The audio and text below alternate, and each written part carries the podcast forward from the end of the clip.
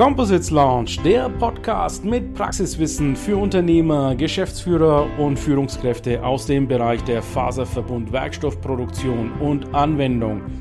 Wir präsentieren dir regelmäßig Innovationen und anwendungsspezifisches Know-how, das deine Leichtbau- und Festigkeitsanforderungen löst. Präsentiert von deinem Host Ilkay Özkisoğlu aus Bayreuth.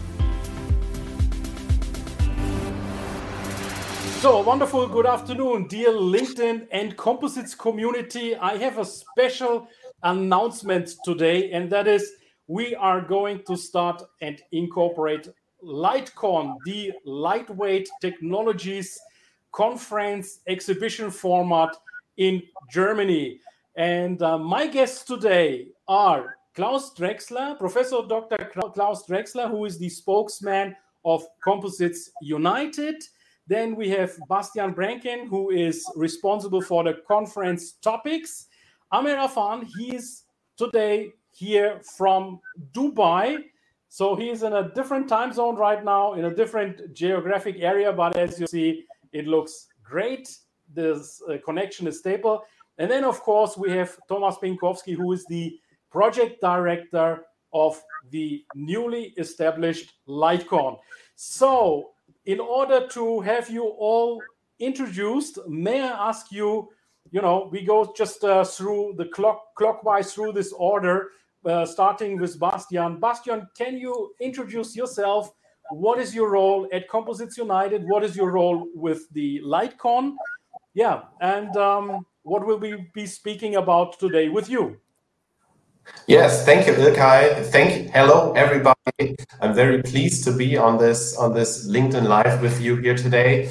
My name is Bastian Brenken. I'm the managing director of the regional cluster in the north, the CU Nord at Composites United, and I was had also, also a key role in establishing the conference program uh, for the for the first LightCon, and I'm very excited to discuss topics with you today. What you can expect uh, uh visiting the LightCon, what, for who the, whom the LightCon is interesting. So I'm very happy uh, to talk about this today with you and to discuss it with you.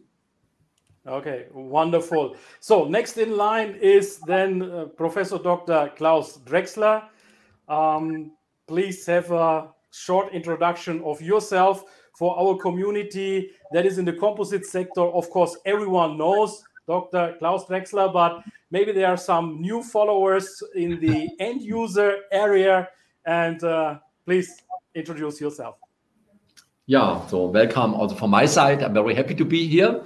My name is Klaus Drexler. I'm the I'm professor at the Technical University of Munich and the director of the chair for carbon composites. And in parallel, I'm the director of the Fraunhofer IGCV in Augsburg and also at Fraunhofer at with the applicate, uh, uh, more application related research. We are working on composite materials and structures and automation technologies. With Composite United and Carbon Composite EV, I'm uh, right from the very, very beginning when we started this uh, networking initiative. And now I'm very happy and very proud to be the spokesman of the Presidium of Composite United. Wonderful. And I was at uh, Fraunhofer IGCV. Thanks for opening the doors lately in uh, January, and it was very, very impressive mm-hmm. uh, at Drexler. So, next in line, then let me greet our international guests, Dr. Amer. Um, Dr. Amer Afan. Yeah, I hope I pronounce it the right way.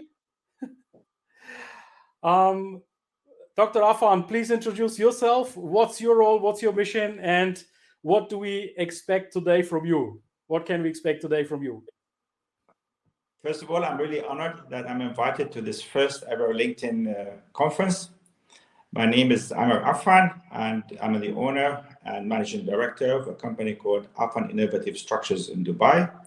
We have been using composites for building material and recently, we had completed the construction of the Museum of the Future in Dubai. In my opinion, maybe the largest uh, construction uh, project in uh, composites. That's it. The whole facade is made of carbon fiber as well as glass fiber. And I would like to talk to you about that and how we did it. Wonderful. Yes, that was the the announcement. We will talk about the Museum of the Future down in Dubai. I've seen the construction site already back in 2019, if I remember correctly, driving passing by on Sheikh Zayed Road, and um, I was always thinking, how is it possible that people will be inside this building because there the building is uh, is a hollow structure. There's a hole in the middle. It is uh, circular and um, I'm really thrilled to ask Dr. Afan today how is it possible to make constructions like this? And as far as I see now, of course, composites played a major role in this. So, for everyone who has now tuned in, thank you for watching our LinkedIn Live. We are introducing you today LightCon, the conference format that will take place on the 1st and 2nd of June here in Germany, in Hanover this LightCon is important because Germany's government has called out lightweight technologies as a key technology. So the German government is supporting, fully supporting this conference. And let me take now Bastian into, into our stage.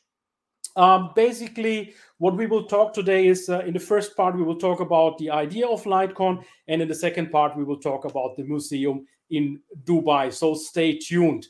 Um, Bastian will be also uh, our engagement officer while I'm interviewing our guests here. Bastian will screen your questions and comments, and we cordially invite you to ask your questions, any questions you have related to LightCon, to Composites United, and the museum in Dubai. Please put them in the chat, and we will make all effort to answer everything today. So, uh, Bastian, thanks for being here. Uh, we have to tell the community that actually uh, Gunnar Merz, the CEO of Composites United, should be at that place right now, but for personal reasons, uh, we had to uh, accept his absence for now. And you are, of course, uh, a genius in you know being the, the vice CEO at the Stade operation and you are uh, now the second in the line and uh, you are at the same time however at the lightcon the the, the conference topics yeah former and uh, organizer coordinator and my my question first to you is regarding composites united and lightcon what is the purpose of lightcon can you explain us and walk us through as a co-founder, as Composites United is a co-founder of Lightcon. What is the idea behind this? Well, uh, the purpose of Lightcon is to be the new international platform for lightweight design. Um, you, you, already mentioned the German government has identified lightweight design as a game changer technology, a key technology. And this is the case because uh, we, as all know, uh, we face the challenge of climate change. We need to become carbon neutral. We need uh, to ensure the future and to sustain the, the, the future of, of, of, of, for future generations to come. The planet needs to be uh, the planet needs to be um, yeah kept alive, kept healthy. And uh, but on the other hand, we don't want to we don't want to um, uh, lower our life standards, right? So we need smart technology to move to that carbon neutrality and lightweight design uh, using less resources, using less fuel uh, for transportation is a key technology. Um, getting close to the to the to the goal of of uh, future neutral uh, carbon neutrality, but at the same time maintaining life standards. And LightCon is supposed to be, or is, is will be the uh, cross material and cross industry platform uh, to have a fruitful exchange across players uh, engaged in lightweight de design across the different fields because we believe this is uh, this is really a, a big and an important requirement that we have such a platform in order to be su successful and achieve these goals that we have.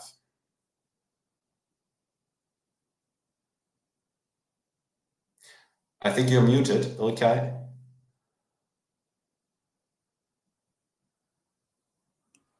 Yeah, sorry, there, there was some tone interruptions and I thought I'm muting myself, but unmuting is also as important. So Composites United has uh, roughly 300, 400 members. So it's quite a, a the largest uh, community in composites in the world. Um, so for whom did you actually design this LightCon? For whom is it particularly? Well, it's it's it's basically for everyone engaged and interested in the field of lightweight design. So um, it's really for all players uh, in, in this in this field. So from the technicians, engineers, all the way to management and decision makers because visitors will see um, the latest developments and trends in lightweight design. So, for instance, as a company visiting light visiting the LightCon, you could have already taken a look at lightweight design, how this could benefit your products, um, your competitiveness. So you can you can learn what are the right materials, what are the right production processes to realize that idea. What what what could be other ideas to make my product, my my uh, solutions more competitive and more sustainable at the same time. This is what I mentioned: using less resources, less uh, using less fuel while in the use phase. This will be major decision markers and and and in critical points for the future competitiveness of products and solutions, especially in the transportation sector, but also, as we will see today, in construction and other fields. So, um, um, yes, LightCon is really will really be a platform for everyone interested and engaged in, in the field. Okay, wonderful. So I will be posting soon also the, the target group on uh, LinkedIn because you have quite an extensive list on your website and uh, I have a nice story on that. So stay tuned. My final question to you, Bastian, before uh, we you know, uh, turn to uh, Dr. Drexler, and uh, I turn later on to you as the officer today regarding the engagement is um, something very surprising happened. So this LightCon has been postponed, I think, two times, maybe even three times. I'm not sure. Uh, for sure, two times. Yeah. Um, and it was now postponed, of course, to the 1st and 2nd of June, and now it will take place for sure. But what happened now is, by surprise, your big or the big sister of LightCon, or shall we say, even the mother of LightCon, Hannover Messe, the, uh, the world's largest industrial exhibition, has now hopped over also into that week. How did that happen? And what's the benefit for the people that will be visiting the lightweight summit that is taking place on the monday the 31st of may and then on lightcon having further lightweight topics? Well uh, you, you already mentioned it or indicated that corona happened. So the pandemic took longer than expected. The Hanover Fair was postponed to the first uh, to the to the LightCon week basically, and or and initially we thought, hmm, could this be a problem? But then we realized the big advantage for visitors uh, because. Uh, people interested in the field of lightweight design and new innovations in that field are not able to come to Hanover and everything's all the interesting things are concentrated in one week.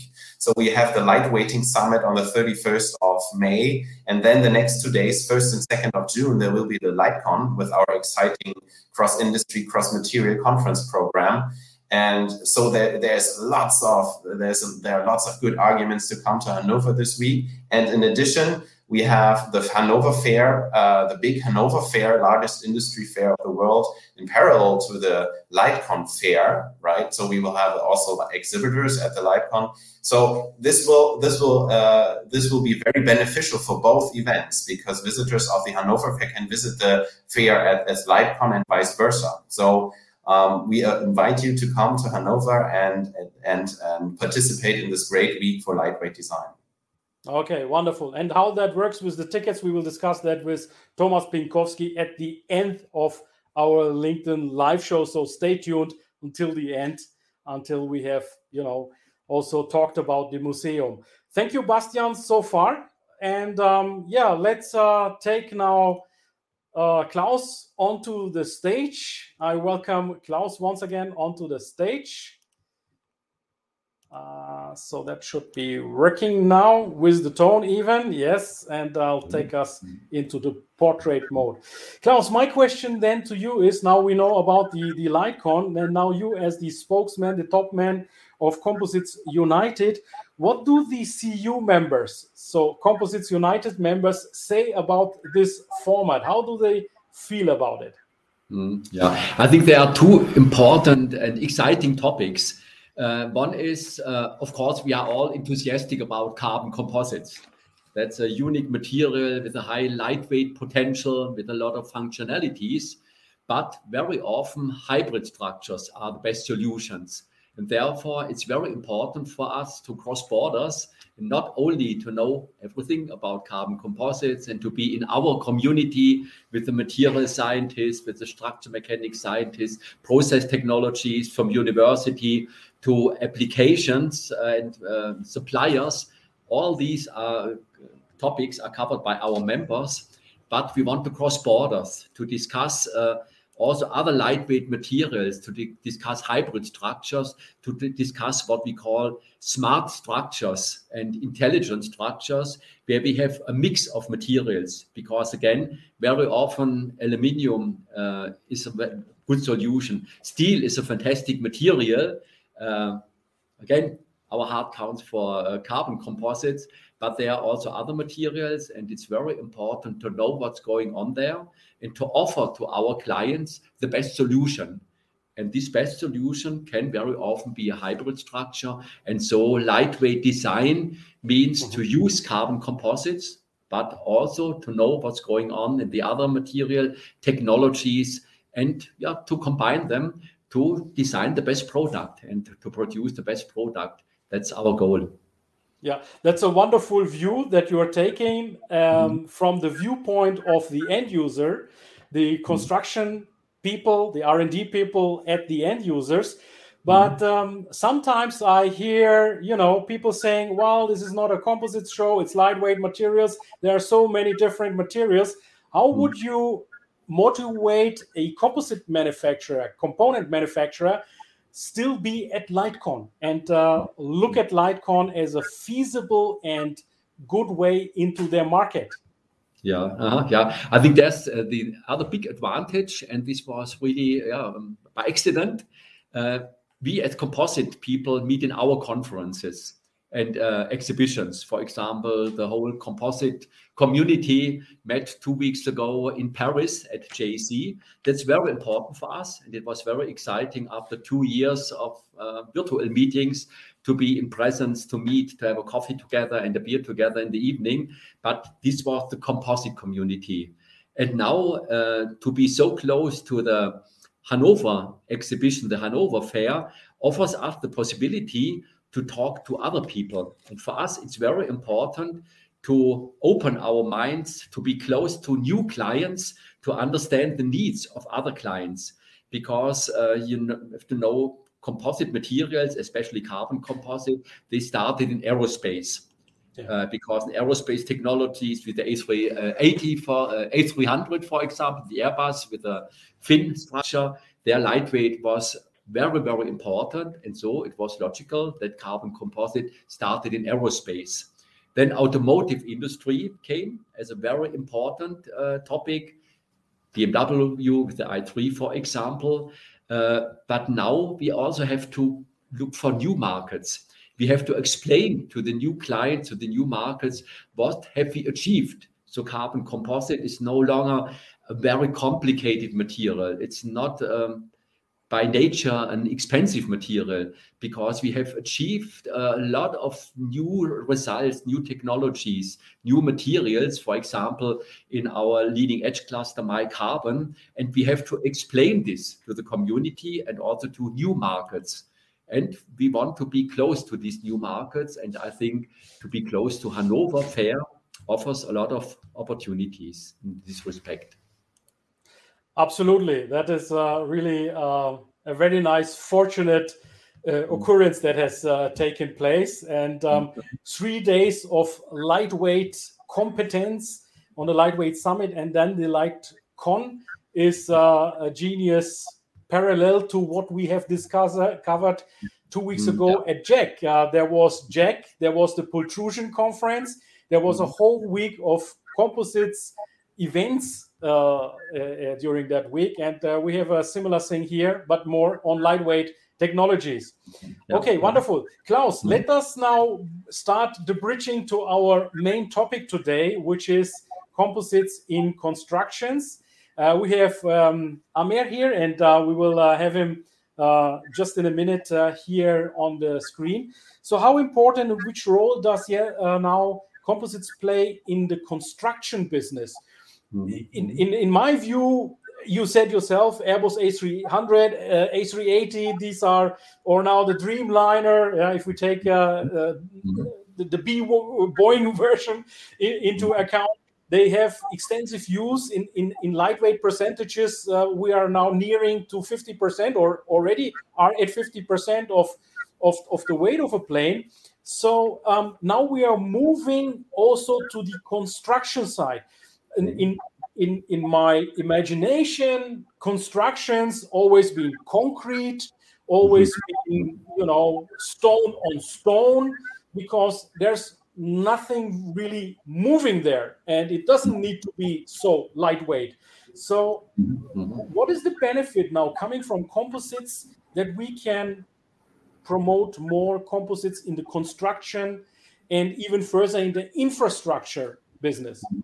Mm-hmm. yeah there are several topics i think one topic we will hear a lot in a, in a minute it offers new design possibilities i think it's a material where the architect can really design with and create new shapes and completely new architectural uh, yeah, designs. And I think this is very exciting for the architect. Uh, the second big topic is sustainability. You mentioned concrete, and concrete is not a very uh, sustainable material. And we have other topics like corrosion. We have uh, lightweight design in transporting uh, these um, structures on the street and I think their lightweight design is also important. And so I think there are several topics. It's the same sustainability, it's a new flexibility, the new creativity of the architects. We have, of course, to bring their know-how and their ideas together with our know-how in uh, working with composite materials in construction industry. So in our laboratory at Fraunhofer, for example, we are operating uh, several pultrusion machines and I think pultrusion, for example, is a very exciting technology for architects because it can be quite cheap. We can really produce very long structures, and there are several examples in bridges, but also in other architectures where these pultruded structures are very important. Also now in wind energy, and therefore, again, it's very important to work on these topics in Composite United and in, in a fair like the LightCon to discuss, to exchange the know-how in the need of the architects and the construction industry and bring it together with our know-how from green carbon fibers to design methodology to manufacturing technologies and pultrusion is only one example of several technologies we have in mind uh, for architects and for the construction industry. Yeah, let, me, Klaus, um, come back to one point that you have mentioned in a side note mm-hmm. construction and concrete not being as sustainable as one might think. Um, mm-hmm. In prior to this life, I tried to figure out what it means because I, I heard eight percent of the global CO2 footprint is contributed to the production of concrete. Yes. Um, mm-hmm. we are not talking about the production of CO2 by the household using fireplaces or your warm douche and mm-hmm. uh, a shower, pardon, in, in, in English. Uh, not, not, not, that goes through the chimney. I'm not talking about that because that is way higher. That is maybe mm-hmm. 25 or even 30%. We are not talking about the production of concrete. Can you confirm that figure more or less? 8%? Because that really surprised me. That's very high. Yeah, yeah, that's true. And this is our can be our contribution to sustainability in construction industry because uh, as an example, we are working now on so-called green carbon fibers. And these carbon fibers are not based on oil like they do up to now, but uh, on biological growing material. And we really have the, uh, the potential to capture carbon during the production of the carbon fibers and to use this in buildings. And I think this can be or will be a very big contribution to sustainability in construction industry and architecture. Okay, wonderful. So that is clarified too. So uh, we want to contribute with composites to a much greener world. So yes. thank you, Klaus, for now. We will come back to you later on. Um, I'll take now Bastian once again into onto the screen because what we want to do right now is check and screen the questions and comments in in in our chat. So if you have tuned in at a later moment there is a chat function down in our linkedin live and this is why i love this linkedin live so much because we are interactive. And bastian has screened hopefully by now all the comments and uh, let's go through them step by step um, i will show them now here yes ilkay we have an international audience uh, uh, participants from Germany, of course, um, from Mannheim in Germany, from Hamburg in Germany, uh, but also from India. So um, it's a very exciting. Uh, uh I think it's a very exciting audience. Uh, feel free to ask your question um, throughout the, the, the, LinkedIn Live. I'm happy to read it, and we are happy to answer it and address it. So Andrea says, thank you for the informative overview. Yeah, you're welcome. Andrea says, um, we have activities during week 22 from Krönert Hamburg. Um, yeah, that's uh, that's fine. So they're an exhibitor or are they in the conference? Is Andrea in the conference uh, giving a speech? She's she's the exhibitors. She's an exhibitor. Okay, wonderful. Okay, thank you, Andrea, for tuning in. And now let's uh, please play the drum rolls, and we take on now Amer from Dubai. Amer, welcome to our show. It's an honor to have you here from sunny Dubai. You you may see that sometimes I have some sweat drops here because of the lightning and Germany gets a little warmer. Tomorrow I'm flying to Mallorca, which is 30 degrees Celsius. But how hot is it right now in Dubai? Actually, we have a sandstorm since yesterday, so the weather is really terrible.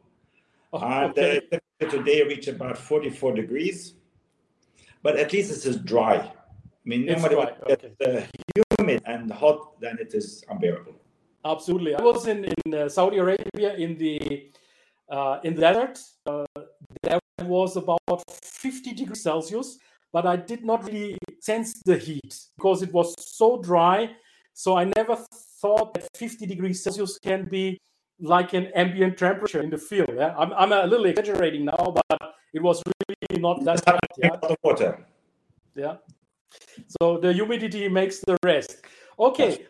Amer, is it okay? I, I say Amer to you. Uh, all my LinkedIn live guests, uh, I'm, uh, I'm calling them by the first name because you are really an authority uh, out there in Dubai. And as I said, I was driving through that fantastic building or passing by that fantastic building many times when I was, you know, um, opposite the the uh, the World Trade Center. There's a nice hotel where I stay always, and then drive, you know, with a convertible, um, the rooftop open, and then I saw that nice building, and I was always wondering what that building is. Can you tell us what is, you know, just basically start with the idea of the museum? What what's the idea behind it? Um, not many people may be aware of this uh, gigantic building. Um, why has it been made, and what's the idea behind it? The museum is actually acts as an incubator for new ideas. So, in other words, it's not like a museum where you see what's happened in the past. You put a new idea, and the exhibits change every six months. So it's nothing new, nothing fixed. It just if you have a better idea, good idea, put it. That is the essential here. And the building itself is a proof that everything is possible. So absolutely, uh, really the main issue. And if you look at the calligraphy on the building, it's actually it's a poet by the Sheikh Mohammed of Dubai. And uh, what he says, he said, the future belongs to those who can imagine it, design it, and execute it. Another sentence, the future does not wait. The future can be designed and built today. So, in other words, get on and move on and do it. You don't yeah. have to wait for you to yeah. come here. So that is actually the building itself, and everybody looks at it is it's an awesome building by anybody's standard. It's called the most beautiful building in the world. That's what the Sheikh thinks of it, and we all think of it as well. We don't disagree. Indeed. Um, and it is shown to be yes, you can do it. Go ahead and do it. Wonderful. That's the function of the building. Uh, very, very good. So, when designing the building, so I understand you were uh, involved in the design. Have you designed this building, or have you been contributing some parts to this building as as a, as your company? What what is the role in in the design? Now, let's talk about the design first. No, there's an architect who designed the building. We did not do the design for the yep. building. Mm-hmm. However, there was a facade. There was also an idea how the facade should look like. So we designed the facade. Mm-hmm. And not only to be able to design it, but also to be able to realize it. Everybody could design something on a piece of paper, but you just have to build it eventually. And it's not an easy task. So we had our role was simply to what do you call it, engineer the building and eventually build it and install it. So we did a what do you call it, a turnkey job. We designed, we engineered, we fabricated, and we installed. And that's only for the facade.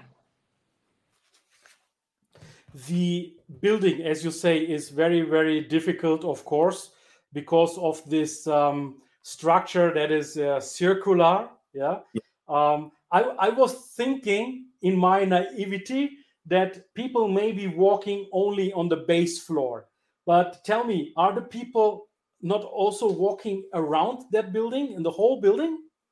Yes, we are. There are nine floors, uh, seven floors in this building. Okay. The uh, floor space is nine meter. Yeah. And the um, but there are no columns in the building. The whole building is hanging from the facade. Okay. And that's and that's, that's now the important to have a composite facade yeah. because uh, every kilogram counts. Every kilogram counts, yeah. And this is basically now where your know how comes into play.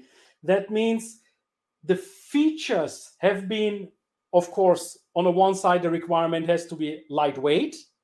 Yes. But on but on the other side, you had to make sure that you have enough stiffness or strength of the facade so that the facade is a part of the statics of the building. Is that right? not exactly quite right because there's the die and steel they are the one who actually carrying the building and we just do not want to overload them so that's why the facade which is sits on the diagrid is has to be able to move with the diagrid and at the same time looks pretty and as light as possible okay and um, what other features were you looking at when you were producing these panels now, there are many features. First of all, there are 100, 1,024 panels. Not two panels are the same. Mm-hmm. So if you look at the, when we do design in uh, composites, we do a mold, and um, when we make it here, the mold itself costs normally more than the item itself. So we had to find a way to do the molds relatively quickly and cheaply. That is one major issue. The second major issue on the design outside, because of the building the way it's surround, so it has the the facade is uh, the same thing. It's a roof. The same thing is a basement, and there are different criteria in the building codes as to the fire requirements, whether this material is used in a facade or in a roof or in a basement. So you have to do many different tests on the same material that it actually withstand the fire. And the third thing about it, which is an architectural feature, the windows which you see are recessed into the facade. So when they are recessed into the facade, they are you don't want to have a you know dirty water hanging in between. So you have hmm. to make a drainage for all of those. So it was a quite a complicated uh, building to do, and you have to do it for construction. And essentially, each panel is like building a I wouldn't say an aeroplane, but it literally a totally starting from scratch. Every single panel is different. If you had to, for some reason, I don't know, thunderstorm or anything uh, damages the facade, uh, you can replace every panel at all. You can every you panel, can replace them. Every panel is uh, that's, a, that's another area each panel of the, I mean, you, when you build something, it's never 100% perfect. Mm. So you have to have what you call an adjustment technique within each panel to be able to adjust it and move it in 3D. Okay. And we had to do with this adjustment. So there's a, lots of actuators in the way the we attack the facades. Okay, wonderful. So replacement is also not a problem. Great. Died. The the other one is what are then the the trade-offs of lightweight materials? I mean, okay, of course we are lightweight experts here and professionals, and we want, of course, lightweight to be in the forefront. But do you see some trade-off compared to concrete or other building yes. materials? First of all, they're more expensive than okay. concrete. Concrete is much cheaper. Mm-hmm. So, or any other building material, it might come down in price because initially, like everything else, first starts as a very expensive material, and then when the production goes up, it reduces in price. But there's another issue of lightweight, and um, I will explain to you about it. Lightweight does not absorb sound. Ah, okay. So you have to be careful about that. So you have to oh. make sure whatever you do is actually you soundproof it properly. We live in houses. We don't want to hear everybody else's next door to us. So concrete absorbs sound or any heavy material for that matter. So lightweight, it has this disadvantage. It's inherent in its weight. Okay. So uh, acoustics is a, is a acoustic is a major issue. With, uh, is an issue. Mm-hmm. We don't feel it in the car. You don't feel it in an airplane. But in a construction and when you live in a house, yes, you are concerned about acoustics. Yeah, because in the car or in the plane, you got anyway wind noise that is probably yes. louder than uh, the people speaking nearby on the street or in the car with the music once the windows are closed. Of course, yeah.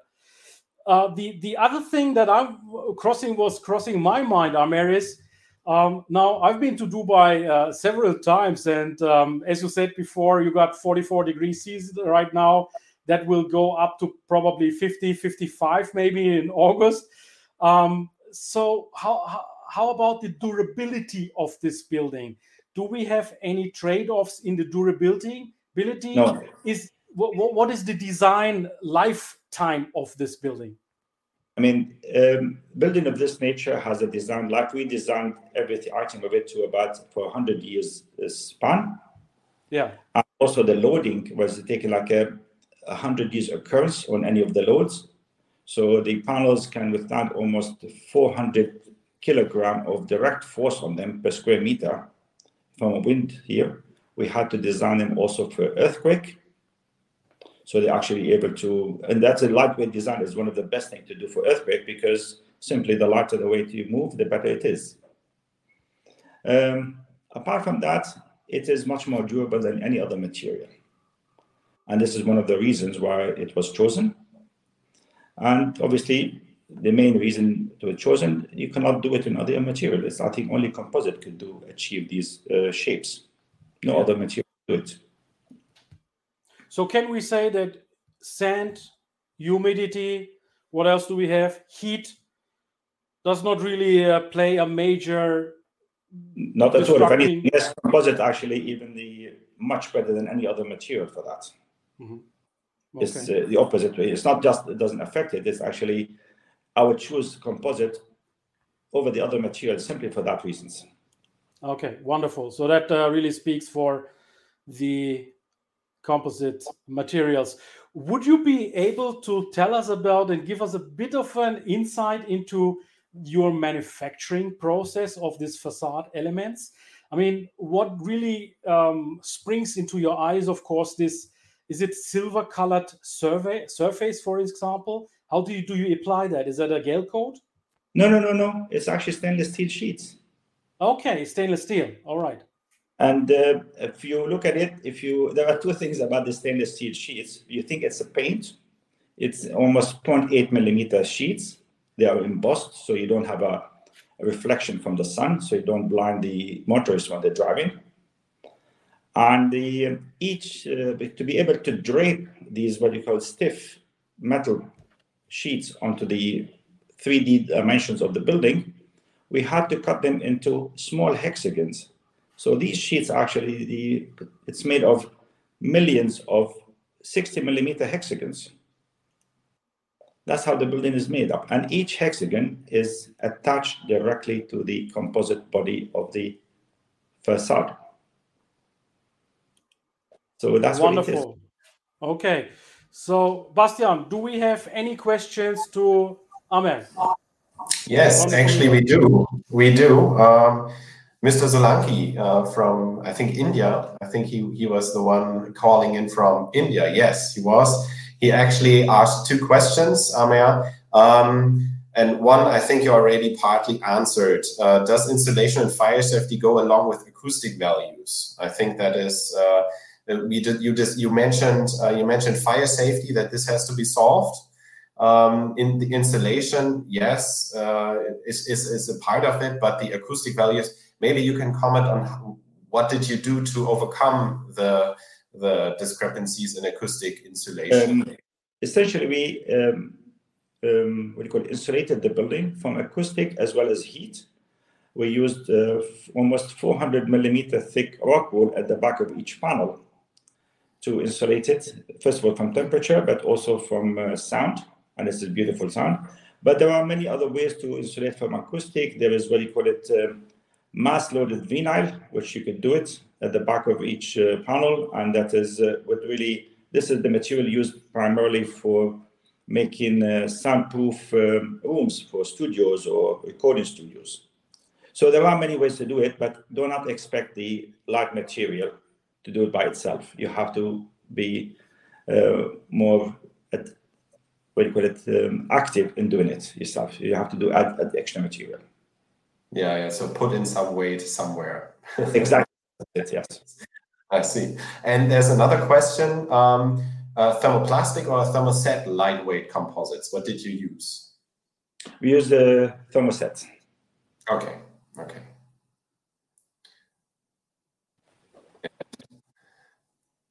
Okay, sorry. I was getting was that's why I had to interrupt it maybe. Yeah, no, that's okay. That's fine. I've uh, showed yeah. you just now a pre-picture of a lady that is part of a YouTube video. So for our community, if you are interested in this building, I will uh, show you a YouTube video. Uh, so it's a YouTube video. I have to highlight it's a YouTube video, and I will provide the link to that YouTube video also in this notes so that um, uh, we are sure that uh, we are able to show you this. Um, Amer was involved in that, and therefore I don't think it's a problem to give you some insights because Amer is also interviewed in that video, correct? Yes. Do you remember? Yes, you remember that video, right? So we have that here. Okay. Um, Yes, so that's uh, about. Uh, let me take once again Klaus also on the screen. Klaus, do you have any more questions to Amer or anything that you say that should be also mentioned in conjunction with composites? Hmm. So come to Hanover. yeah, this is us. This Amer, we are very exciting. Looking forward to your presentation.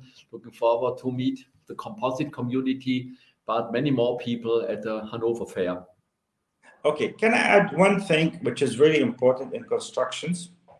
Yes. Um, a composite is not a approved material. Oh. In construction. In other words, the materials are, if you go to, let's say you build a house and you want to get your um, material approved or certified by the authorities, they have a list of material what's supposed to be a building materials. Mm-hmm. That includes stone, timber, glass, aluminium, steel, concrete. Composite is not one of those materials. So this is one of the major obstacles of adapting lightweight material in composites into construction. Literally at the approval stage, they tell you, okay, well, composite is not an approved material, so we cannot, you're not allowed to build it. This is particularly in Germany. So I would like people to address this issue at one point. Okay, that's, uh, that's a great special approval. We got the approval for the facade, but composite as a material is not a material. If nobody knows what composite is, it could be anything. It's a composite. Exactly. And this is what normally, if you literally go to anywhere in Germany, if you want to build any building and ask him, I want to build it in composite, they tell you we don't know what that is, so you cannot build your building. Okay. So the government of Germany is Schirmherr. I don't know what the, the, the English expression of Schirmherr um, of, of, of LightCon. Um, even the Minister of Economics is involved in that. So this is a great call to action by you, Amer.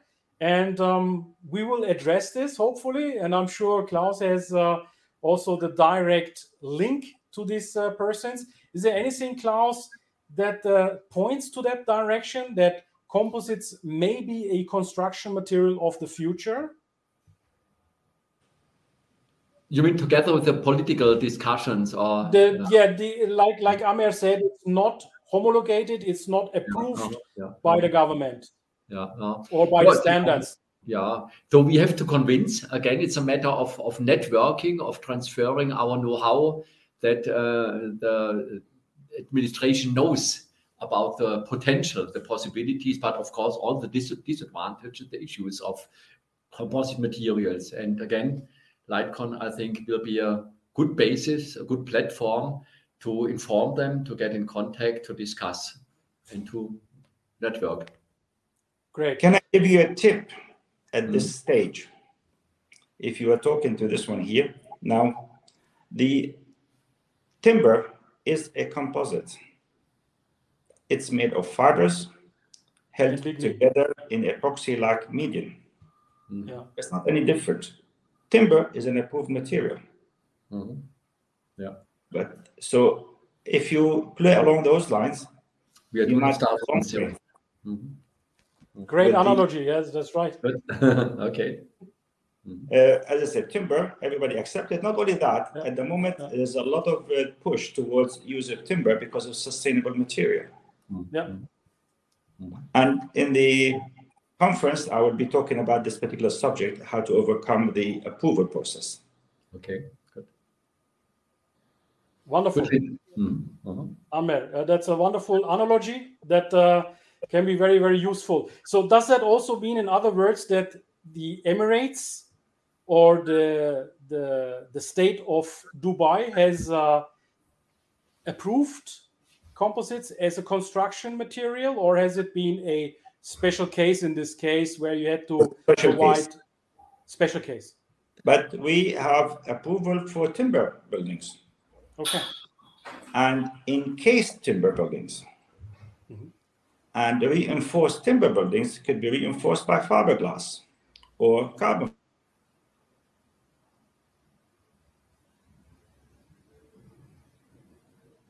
And how to talk about it. So you're not building a composite building, you're building a timber building, but maybe a bit stronger timber. And that is the way to go around it. Okay, thank you so much, gentlemen. So that's it uh, for now. So we discussed LightCon, we discussed uh, Composites United, um, how Composites United challenges the markets with composites in the construction industry. We've uh, proven with the Museum of the Future that it's possible to use composites extensively in big construction buildings for even the public, not, not only the private, but also public buildings. I thank you so much, Amer and uh, Klaus, for being part of our show.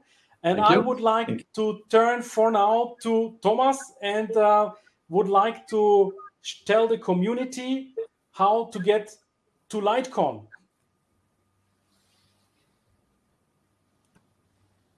Yeah.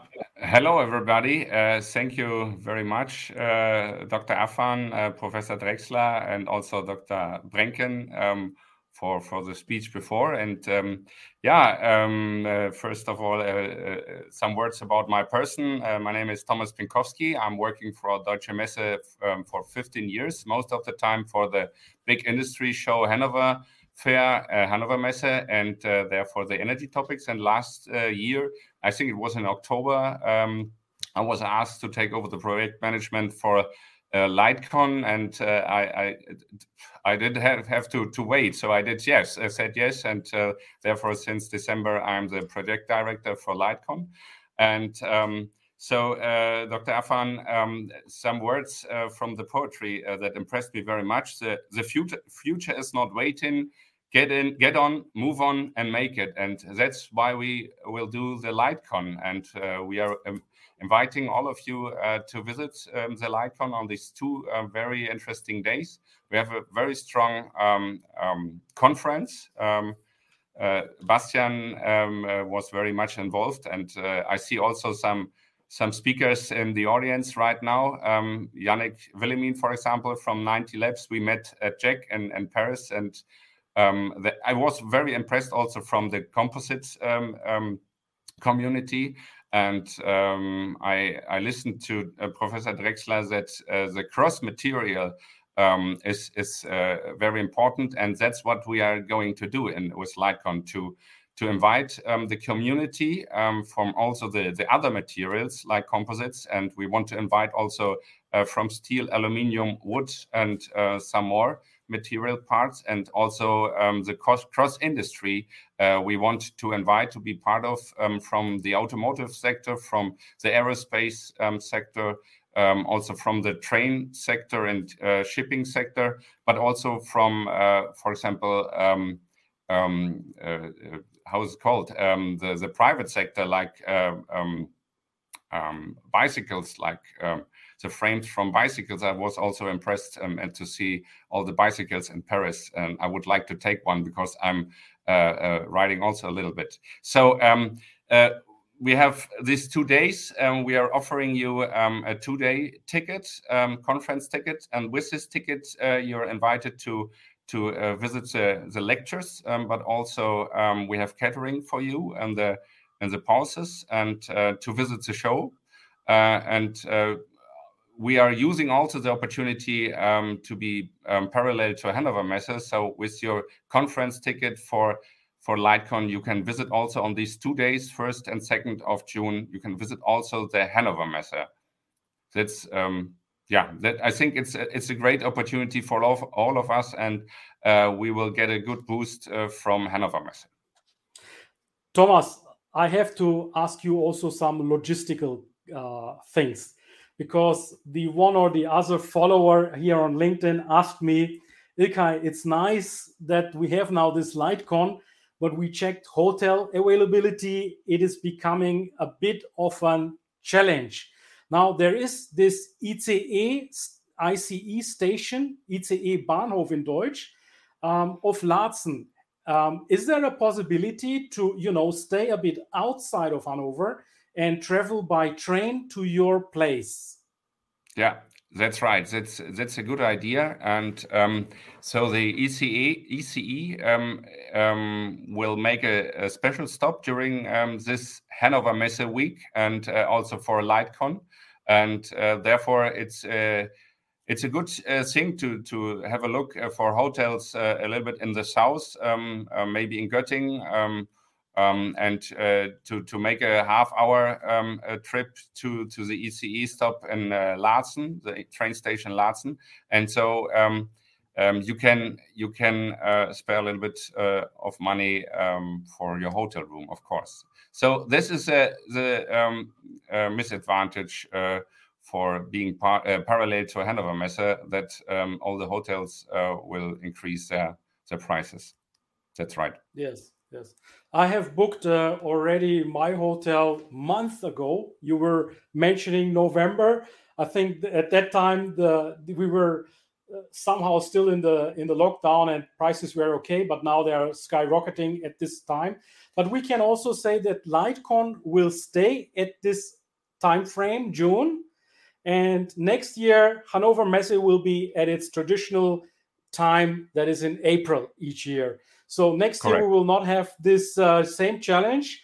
Uh, but this year uh, we ask our audience just to you know um, somehow deal with with this slight uh, slight slight challenge. But uh, all the people in the composite and lightweight industry they are creative people. They are people that can uh, you know improvise. So I'm sure you will find a solution also on this one. so let me also ask you, Thomas, on the the format. So LightCon is not a classical exhibition. Your weight and your underlining, your focus is more a conference, but you have, of course, some exhibition booth and stands. So, how big are the booths? How big are the stands? And do the speakers all have a stand? How, how do I need to imagine that? I think more or less um, um, half of the speakers, or uh, a little bit less than half of the speakers, we have some um, uh, dozens uh, of exhibitors, and uh, we are starting uh, with um, um, packages. Um, so the the um, companies are not installing their own stands, or we are offering them some booths. I think between nine square meters and some thirty square meters, and we have also a group stand. And um, what we also want there's a, a launch. Um, uh, where we are offering all the catering, drinks, and, and food for the conference attendees, and also for the speakers, and also for the exhibitors. So, in this catering area that will be in Hall 19. Um, there will be a, a good community, good uh, uh, possibility to, for network, networking, and uh, we will organize also on the 1st of June the uh, LightCon at night. So there will be an ev evening event, um, and so uh, every conference um, participant and speaker and exhibitors invited to to be part of it and uh, have a drink, listen to some music, and have some nice food. So, do some um, socializing after this long period of time. This is uh, really appreciated. Thank you so much, Thomas, for offering such an opportunity. Okay, and uh, how is the availability of booth and uh, visitors? Do you have any contingents? Are you limited somehow, or do you say no, no, let's go? And um, if you want to short notice book something, be our guest? Well, what's the situation there? Um, so I received today um, um, um also uh, my my last uh, application form for to, to be a um, exhibitor. So we have a very good um, company, a building company for for exhibition, and mm -hmm. uh, so. but in, in, case you're interested, so don't wait as as long. So it it has to be this week then I think we can offer something. Um, and uh, to uh, book your ticket, it's the best time right now. Um, for um, Composites United members, uh, we are offering also a special price that you can see on the website. So get in touch with Composites United or with, with me, and uh, we will provide you with a, a special price, special premier price, and um, so, but in case you are interested to participate as an exhibitor, you have to hurry up, of course. Yeah, as you hurry up uh, till the end of this week, Thomas can still organize something. Other than that, it will become, of course, difficult because there will be some design freeze of the floor at some point required. Of course, yeah. But it's right. good news that uh, you still accept some exhib- uh, exhibitors, and of course, for the visitors, um, they can, you know, um, buy the tickets even you know one day before or on the same day still if they can uh, decide short day, notice we um you you have to do it uh, with your cell phone um um um so uh we we will not have um, how's it called a cash cash uh, counter or something like, okay. like that you have to to order your ticket um, online and then of course you can uh, order your ticket uh, the same day um, at the exhi exhibition ground but uh, it would be great to to um, plan your your visit to Hanover some days before. But whenever you have a question, question, get in touch with me, and uh, I will answer it. And when you have a, a problem um, with something, let me know. We will find a solution. Thomas is the is the, the the professional who looks after you round 360 uh, degrees. He has everything in his hands. Everything comes together with Thomas. Thomas, thank you so much for you know this uh, support here in this LinkedIn Live. Um, I've put myself now into the shoes of a visitor and an exhibitor, and therefore I ask you all these questions.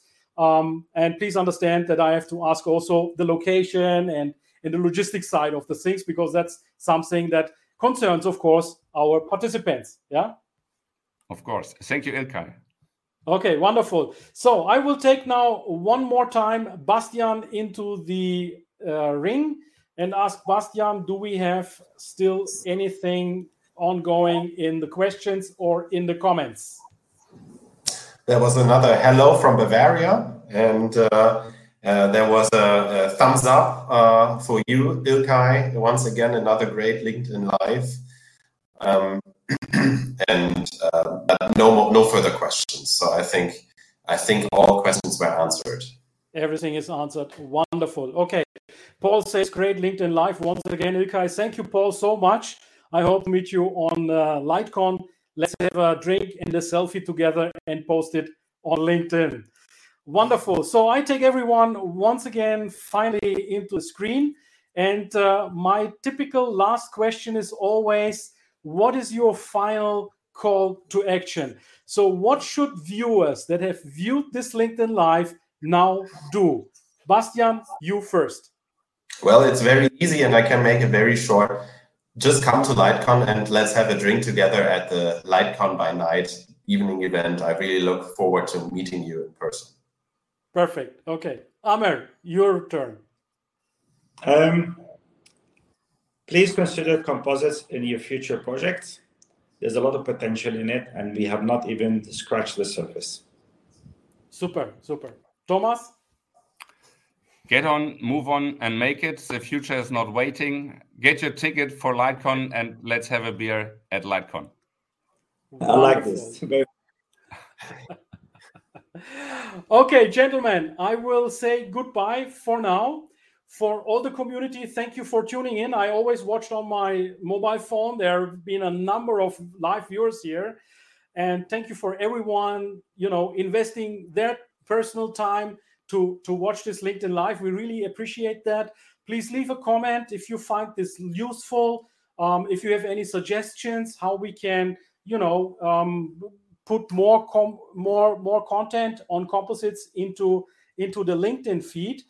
Um, yeah, if you have tuned in at a later stage, we have talked today about LightCon, a new lightweight conference format. We've talked about Composites United, why they have been co-founding this. We talked about the Museum of the Future. Amer has given us some very valuable insights and background information, behind the scenes information that were so valuable and that can be really a game changer and a forerunner for composites in the construction sector. And then Thomas has uh, explained you how you can still book your exhibition booth if you are interested to exhibit, or if you say you want to just look around and talk to the people at LightCon, you're welcome to book your ticket by the 31st of May. Please do that remotely on your smartphone or on your desktop. There will be no cash uh, cashier on site. Please do that uh, before. And now I say goodbye to everyone. Thank you so much. And if you want to have a um, look, this is the building we were talking about. This is a YouTube video I will also send in this show notes the original link to this YouTube video so that you can find it also there and watch it later on because I will trim this video afterwards out of this grand LinkedIn live. Thank you so much, gentlemen. And yeah, see you latest in Hanover. Bye bye. Bye bye. Bye. Bye. Bye bye. Bye bye. Der Composites Launch Podcast gefällt dir? Dann empfehle diesen bitte weiter. Du willst noch mehr Tipps zu Composites oder Sichtbarkeit in LinkedIn? Vernetze dich mit Ilkay Özki auf LinkedIn und trete der exklusiven LinkedIn-Gruppe Composites Launch bei. Dort wirst du dich mit Gleichgesinnten über die neuesten Technologietrends austauschen. Tschüss und auf Wiedersehen!